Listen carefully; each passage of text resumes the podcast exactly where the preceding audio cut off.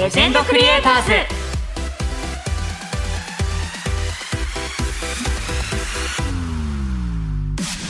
皆さんこんにちは。ムテキングザダンシングヒーロー。ムテキ役のもしろけんたろうです。皆さんこんにちは直美役の田所あずさです。ムテキングザレジェンドクリエイターズ。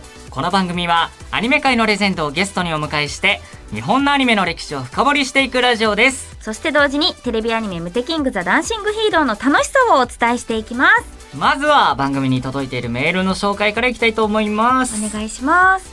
ラジオネームカニ味噌男爵さん。あさん。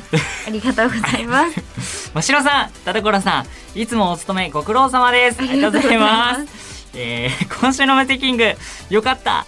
第5話、えー特に相田さんのタメ口。可愛すぎてメロメロです。わら。ダイナーのお客さんに対する喋り方と違ってドキドキですでも後半はとても怪しくなってしまってああ相田さんが心配だ。しかも陽気で楽しかった展開からいよいよシリアスモードに来週以降が楽しみです。ということで。うん。いやーやっぱり皆さんあの相田さんの怪しさがうんだいぶ気にな なっっててるる確かにこれで相田さんがもうあっちサイドだったらどうしようみたいな。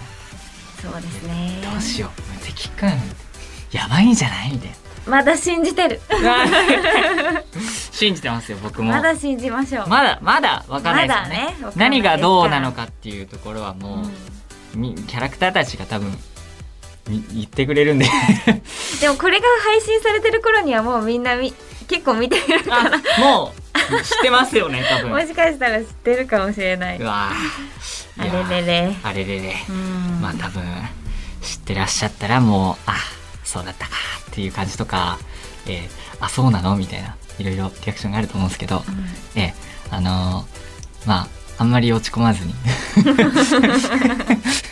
ポジティブに、はい。えー見ていただければなと思います。えーというわけでこの番組はまだまだメールを募集していますのでよろしくお願いします。お願いします。ではこれからの時間僕たちと一緒にラジオで踊りましょうムテキングザ・レジェンドクリエイターズ。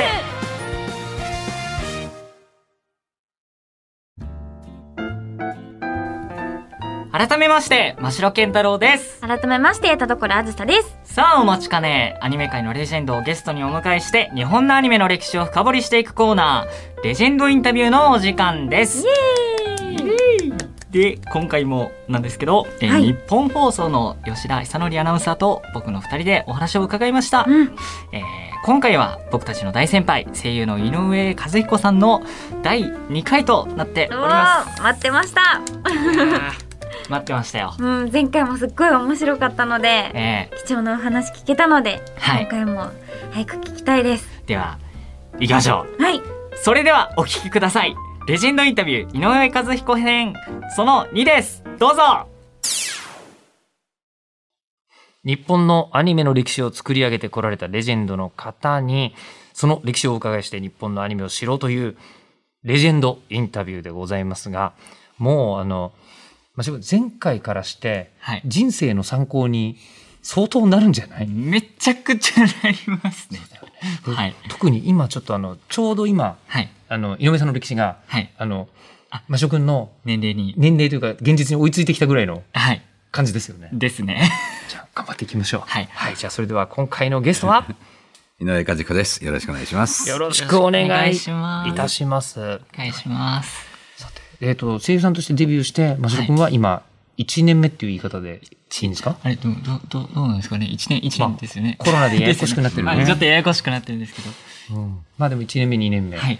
えーっていう頃がもちろん井上さんにもありましたね。終わりだったと思うんです。僕初めて仕事をしたのが19歳の時で、おまだあの、学校で、あの、テレビタレントセンターで教わっている時に、あの、それはあの、えーっと、ラジオの先生が、井上君ちょっと来てくんない？って言われて、したら、ラジオコマーシャルを作るから、はい。これ読んでって言って、あの、ラジオのコマーシャルやらせてもらったんですよ。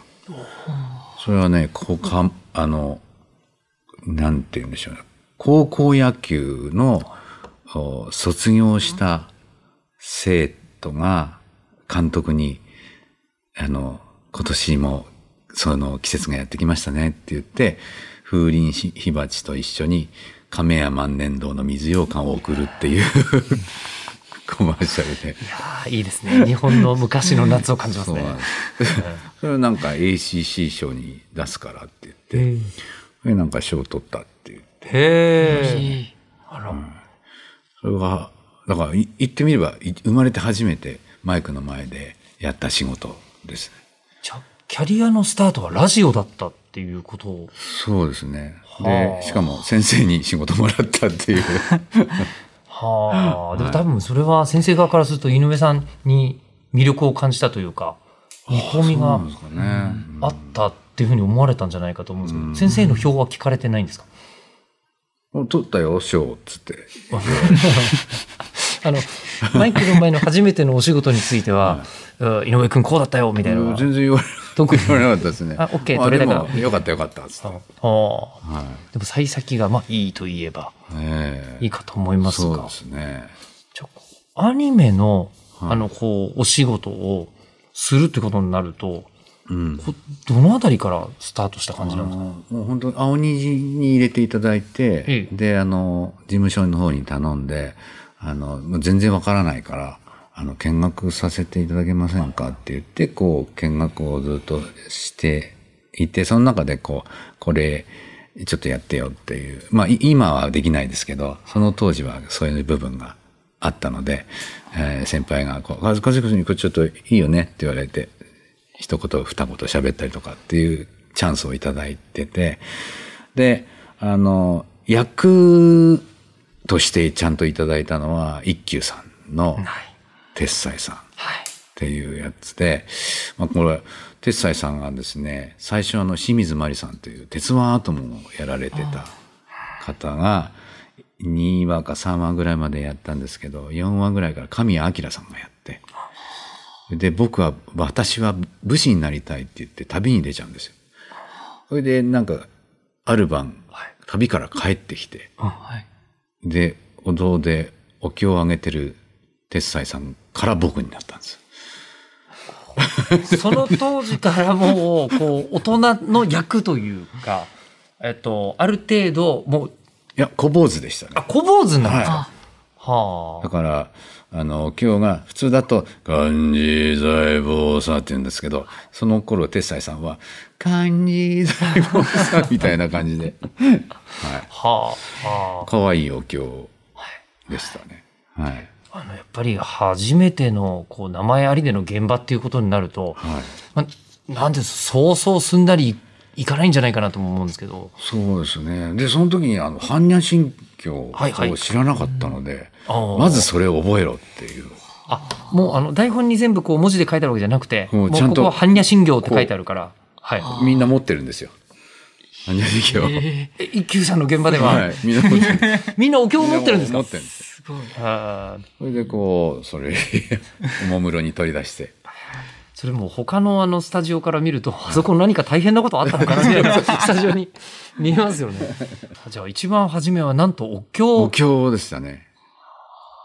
はい。なかなかこう、演技ともお違経からスいますタートです。ね。はい。演技ともちょっとやっぱ違いますよね。そうですね。とはいで、その頃になんか、まあ、いろんな番組レギュラーをいただいて、いろんな番組でこう、あの、いろんな役をやらせていただくようになって、だからあの、えー本当に子供からおじいさんまで、はい。その当時は、一つの番組で何役もやらせてもらってましたね。ここじゃないですか。真城くんが一番知りたいのは。これですね。デビューしてからはい、次のお仕事にどうやって繋がっていくのか。いや、そこが本当に、もう、もう、課課題というか、結構難しいところかなっていうふうに思ってて、次の仕事へつなげるための、なんて言うんですか。コツ？コツ、ココツ秘訣ですかね。って何なのかなっていう。僕もよくわかんなかったですけどね。あなんか、でも、あの、僕の場合は先輩が、はい和彦こういうことやった方がいいよ、ああいうことやった方がいいよっていうのを、もう本当によくわかんなかったから、もう鵜呑みにして全部あはい。やってましたね。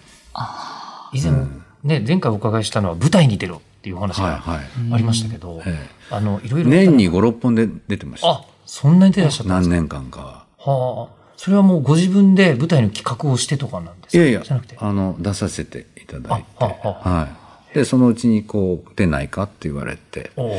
あ、はいって言って、だからその頃はレギュラー5、6本持つようになってたんですけど、えその中で、まあ、あの、間縫って舞台の稽古に行って、舞台やって、また終わると、稽古やって、舞台やって、みたいな。で、合間に、おしあの、せ声の仕事やってっていう。えしかもその声のお仕事は先ほどの話だともう子供からおじいちゃんまではい。やるみたいな状態で、うん。同時に舞台中はもう公演中はずっと一つの役もそうですね。背負ってらっしゃるわけですよね。はい。やすごあい。そんなハイパートレーニング受けたことある？ないですよ。でも最初からできたわけじゃなくて、はい。最初はもう本当に舞台でも一つの役、ね、ちょっと歩くだけでもできなかったので、はい。だから、本当にこう、小さいことから地味にややってましたね。じゃあまず舞台たくさん出るのはとても声優さんとしてプラスになることで。まあ、演技の勉強には本当になりましたね。ええあの、体使って表現するっていうことを、やっぱりしないと、口先だけでなんとかなるもんだと思わない、思わないんですけど、はいあの、やっぱマイクの前だって、だとこう動かないじゃないですか。はいだから、まあ、しマイクの前立って喋ればいいんじゃないみたいに思ってる人結構多いと思うんだけど、やっぱ体を反応させて、まあ、あの、つま先から頭のてっぺんまでその役になって喋ってないと、はいその空気感とかは出てこないんじゃないかなと思うね。あですよねやったことある？舞台。舞台ないんですよ僕まだなくて、うんやっぱり現あのアフレコ中の現場でもっと動けって言われあたんですねコムテキングの、ははは。はい、現場でも言われて。やっぱり体をこうちゃんと動かすというか全てちゃんと周りの動きだったりとかも意識しながらやるっていうのが大事なんだなっていうふうに思うんですけどもうやっぱりそうですよね。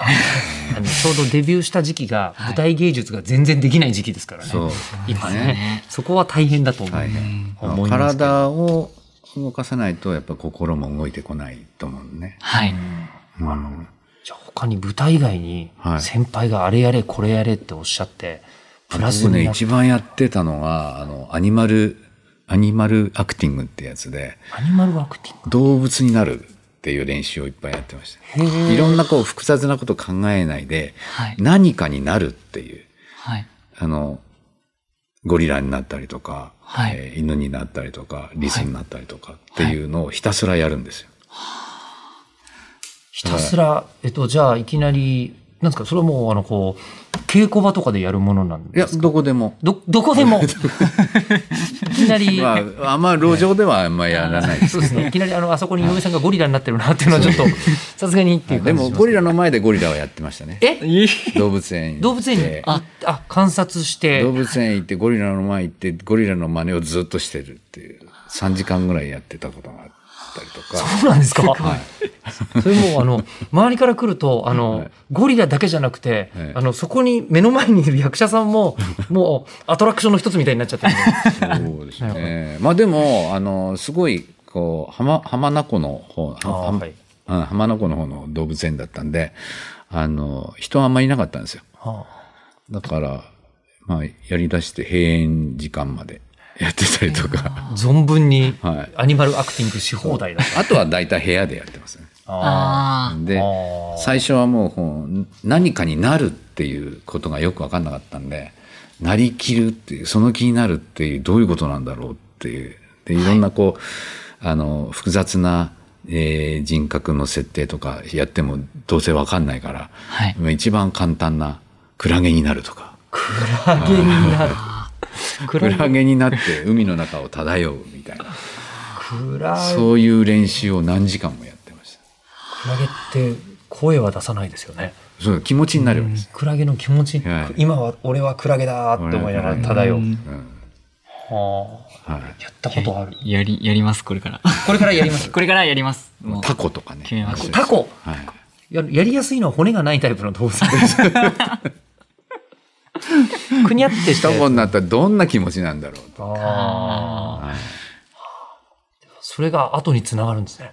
それがなん。か、まあ単純じゃないですか、一つのイメージで。それになるっていう、なる気持ちがないと、まあ人間なん。か複雑になってくから、だからそん。な単純なのができないん。だったらもう複雑なものはできないだろうなと思って。あれですね、もう井上さんは生物の進化の過程を 演技でなぞっていらっしゃったかもしかのような。れないですね。一番初めじゃあアメーバぐらいから始める そう、アメーバいいですよね。アメーバいいっすよねアメーバとかミジンコとか、ああ、ミジンコあたりと手足がついてくるね。そういう練習いっぱいしましたよ。なるほど。はじゃあじゃあ僕もミジンコからちょっと始めます。フォルムがちょっといいなっていう。俺あ好き。フォルム好きです。あの、カーブがいい感じダイオウグソクムシとかね。動かないですね。大丈夫動かないけどなんか考えてるかもしれないじあ、そう。ゃん。うん。確かに。近くからいいプランクトンが来たなと思って。うんはあ。そこから、あの、もう井上さんといえば、はいもう本当に2枚目の役をたくさんやっていらっしゃるんですけど、はもう、クラゲから、あの、アンソニーにたどり着くまでは 結構、キャンディーキャンディーの、もう最もいいい。役の。一つだと思いますけど、川の上の王子様に、まあ、なられるわけですけど、はい。どっちかというともう馬の方になりそうですもんね。今の話聞いてると。今日、今日の役どっちですか？馬ですかアンソニーですかみたいな感じですけど、もう本当に、まあまあ、少女漫画の白馬の王子様のイメージって、ここから始まったと言っても過言ではない。はいまあでも、永井一郎先さん先生、永井一郎さんのおっしゃってたことっていうのは、一番大事なのはその気になることだと。その気になること。ははいい。その役に、もう丸ごとその役になるっていう。だとにかくその練習をいっぱいしろっていうふうに言われましたね。その気になる。えはい。あの、2枚目になるっていうのは、うん。なんて言うんでしょう。どうやったらそういう。2枚目。まあもう、アンソニー、キラキラ王子様ですからね。はい。えでも2枚目の役が、本人は2枚目だとは思ってないですからね。えああ。周りが勝手に思うだけですから。はい。じゃあそのキラキラオーラを出すために逆にこう純粋な気持ちになったりしなきゃいけないっていう。そういうことですね。その本質を捕まえろっていうはことだと思うんですけど。あ。はあ。じゃあ、なんですか、かっこいい声を出そうとかいう。一切ないい。ですね。あ、一切ない一。切ないです。そうなんそれは結果的にはい。見る人が決めることであって、かっこいいなって思う人がかっこいい、俺はかっこいい声で今喋ってんだろうなんて思って喋ってないですよね。逆に言えば隙のある2枚目とか、あの、ダメなコメディの悪役だったらそれの方あ、がいいそれはかもしないそうです。むしろ俺かっこいいだろうっていうそれはいますもんね軽薄な2枚目ですよね。はいはいはい。だけど、そうじゃないもの、そうじゃない2枚目だったら、そんなこと考えてないはずですよね。あのそのい、その、捕まえるために、その気になるために、どうなさるんですか？ずーっとこう台本を読まれたりとかするんですか？あの、セリフに、最初の頃は、最初の頃は、どのセリフも全部最後になんでってつけてました。なんで？なんで？なんでこれ言ってんの？あなんとかかんとか、え、なんで？あなんでこの気持ちになるの？っていう、セリフ全部になんでってつけてましあた。だからもうなんでなんでなんでなんで、なんでってずっと言ってましたね。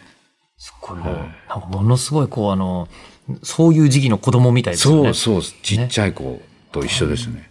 もう5、6歳の子がなんでそんなこと言うの、はいみたいなことずっと言ってんの。そうするとなんか、あの、そこまで考えてなかったことがだんだん見えてくるようになるんですよね。はなんていうんですか、こう、ゲームはよくわかんないんですけど、い一層、二層、三層みたいな深いところにどんどんたどりついついていくみたいなのを、なんで、なんで、なんで、なんで、なんでって、あ。どんどんキャラクターとの付き合いが深くなっていく感じそうですね。なんですか。なんかあの、前、えーっとね、これ松尾光さんっていう、まあ、アニメ監督の方にお話聞いたら、こうアニメーション全体の中で、一人一人のキャラクターについて一番考えてるのは、はい実は声優さんなんだっていう話をされていて、うんだから声優さんって声の人っていうよりはキャラクターディレクターだってああ。おっしゃってたん。ですよ。一人一人の専門家がいるとしたら、キャラについての専門家は声優さんだっておっしゃってます。まさに、誰よりも、それこそアンソニーのこと多分現場で考えてらっしゃった。まあ表現できるかどうかは置いといて、はいまあ、いいっぱいは考えましたね。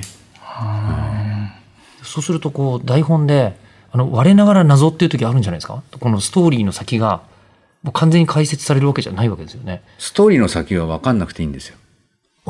そうなんですかはい。はい。ぼ僕らも明日どうなるか分かんないじゃないですか。確かに。ええまあそうです。はい。ここから先、1分先のことは分かんない。はい。だから、今までどうやって生きてきて、今どうやって生きてんのかっていう、今が大事なんですよ。そこまでが分かれば。はい。はあ。じゃあ将来こいつ裏切るからちょっとなんか気持ち悪いとこ出しとこうみたいな。先読み芝居って言うんですよね。先読み芝居。はい。それは、私死んじゃうからって言って、今悲しそうな ことをやっちゃうみたいなるほど。それはもうやってはいけないことの一な。やっつ。てはいけない。はあ。はい。確かにドラマって何があるかあるか分かんないってなった時に、の方に何か起きた時にみんなやっぱり、わってなりますうもんね。ん。ああ。いや、そうやって、でも数々、えっ、と、超合体魔術ロボ銀河イザー。この時代のアニメって言ってるだけで楽しいよね、タイトル。こういうのね。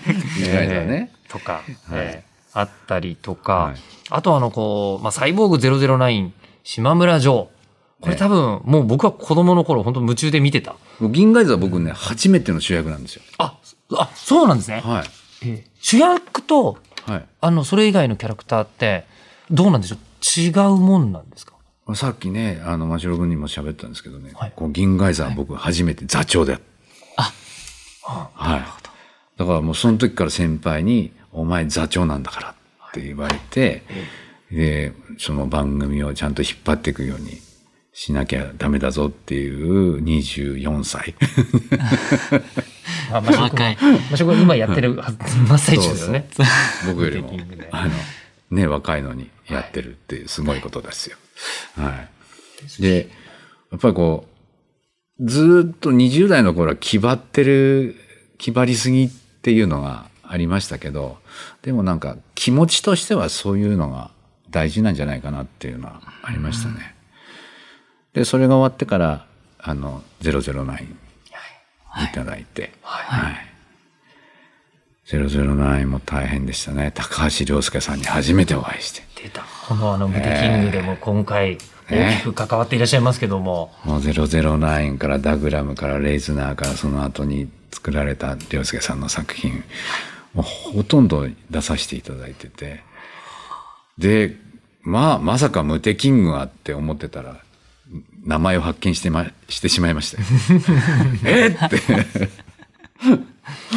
そうですよね。あの、そこまでのその、今の一連の高橋、えー、ね、良介さんの作品って、はいまあ、ダークヒーローともちょっと違うんだけど、んなんて言うんでしょう、あの、大人の渋みのある、あの、アニメーションが多い。はい。中、まあ、言ってしまうと、無敵キングは底抜けに明るいそうですね。作品なので、あの、で、それこそ、まあ、ジョーから始まる、島村ジョーから始まる、ちょっと影のある、こう、主人公はい。たちっていうのは、その大変だったってどういうところなんですかね？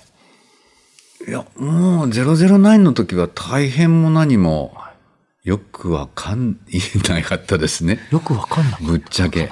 ただ、あの、ブラックゴーストから、はいあの、地球を守る。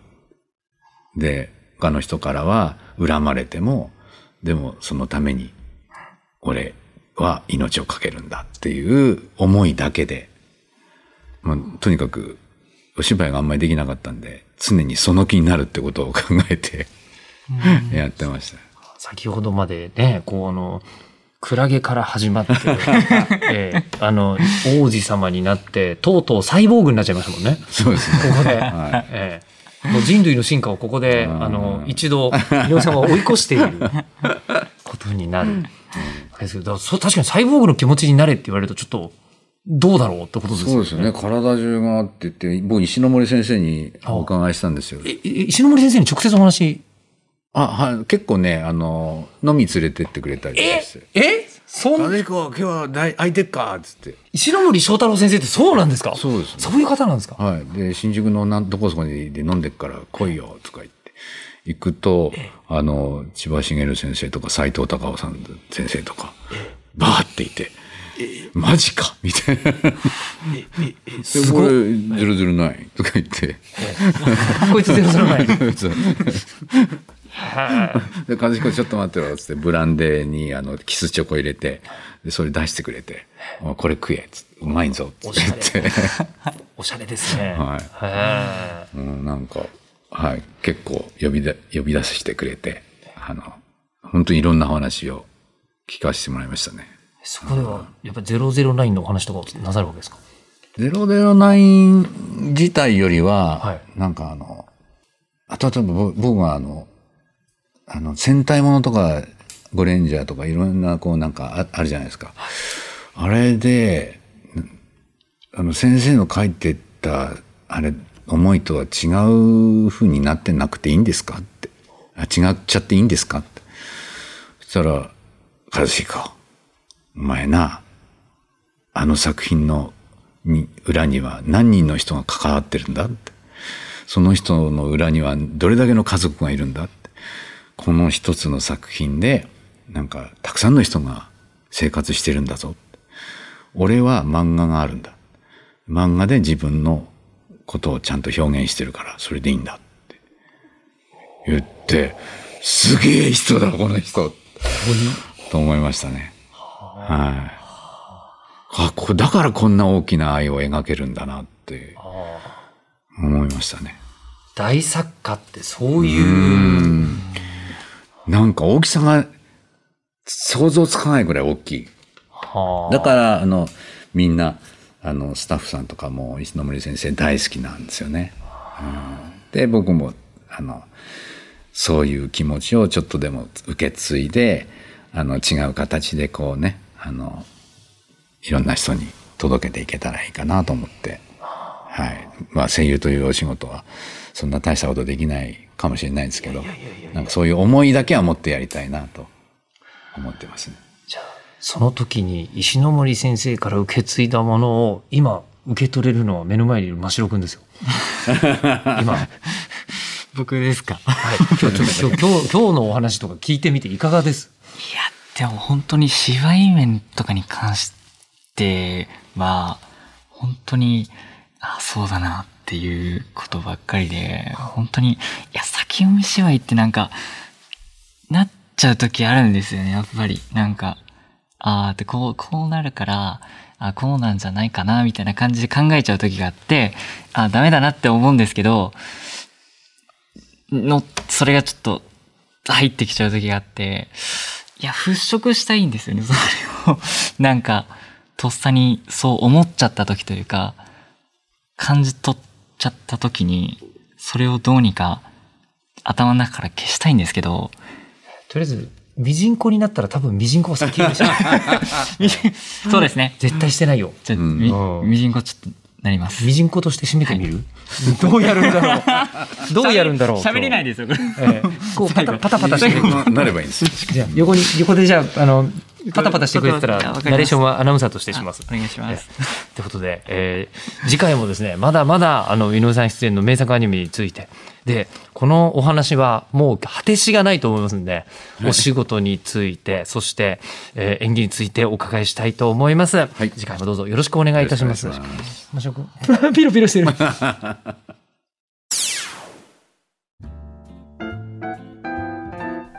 はい、というわけで、いやー、もう、僕はいろいろ教わったんで、うん。このミジンコ、お生かしていきたい。やったん、やった、やったんですかも。そうういろんな動物になりきるみたいなところが、やっぱりその、なんて芝居という観点からしてやっぱり大事なことっていうのをうん。お聞きしたのでう、ん。いや僕あのスタジオでやってたんですよ実際。とってあのインタビューしてる時 ミジンコ。最後ミジンコでパタパタしてた。んですミジンコってパタパタしてんだね。ミジンコってなんか手あるじゃないですか。この、うん。なんかあれ何本ぐらいですかね。なんか手が、手みたいなやつがついててあれを手でやってました。でも無心だと思うんですよやっぱり。微生物なんで。確かにね。なんか感情とかがあるとは思えないよね。ですよね。もしかしたらあるのかもしれないけど。うん。そういった意味では人間より理解するのは難しいかもしれないね。あーじゃあやっぱりミジンコじゃない方がいいですね。いやもうレジェンドの意見を聞いた方がいいですよ。そうですね。じゃあちょっと微生物でゾウリムシかな、次、虫からスタートしていただいて、えー行ってみたいと思います、うん。えーさてあっという間にそろそろお別れの時間が近づいてきたんですがその前にムテキングザダンシングヒーロー情報です、えームテキングザダンシングヒーローは現在テレビ大阪、テレビ愛知、東京 MX、BS 日テレで放送中です。また、各配信サイトでも見られますので、ご自分が契約している配信サイトで検索してみてください。詳しくは、ムテキングザダンシングヒーローの公式ホームページをご覧ください。さて番組ではあなたからのメールを募集しています普通のお便りふつおたこの番組やテレビアニメ「ムテキングザ・ダンシング・ヒーロー」を見た感想僕たちに伝えたいことなどいろんなメールをお待ちしていますメールアドレスは無敵アットマーク 1242.com 無敵アットマーク 1242.com muteki アットマーク 1242.com です。たくさんのメール待ってます。えー今回、うん。井上和彦さんから2回目ということでおうん。話聞かせていただいたんですが、次がうん。最後ということで、えー。えやっぱり毎回思うんですけど3回ってやっぱ短いですよね。そうですね、うん。まだまだ聞きたいことがあるしな聞けば聞くほどもっと聞きたくなるし。そうですね。あとすごくこういろいろこう教え教えてくれる方ですね、そうですねうもう、ん、お優しい方。あの聞かずとももう教えていただけるっていうのが、やっぱり後輩としてはめちゃくちゃ、ね嬉しいので。素敵な先輩ですよね、うん、そうですね。ありがとうございます、え ーというわけでそろそろお別れです。次回の配信は12月3日来週の金曜日です。お相手は無敵役の真城健太郎と直美役の田所あずさでした。それでは来週も私たちと一緒にラジオで踊ろう。バイバーイ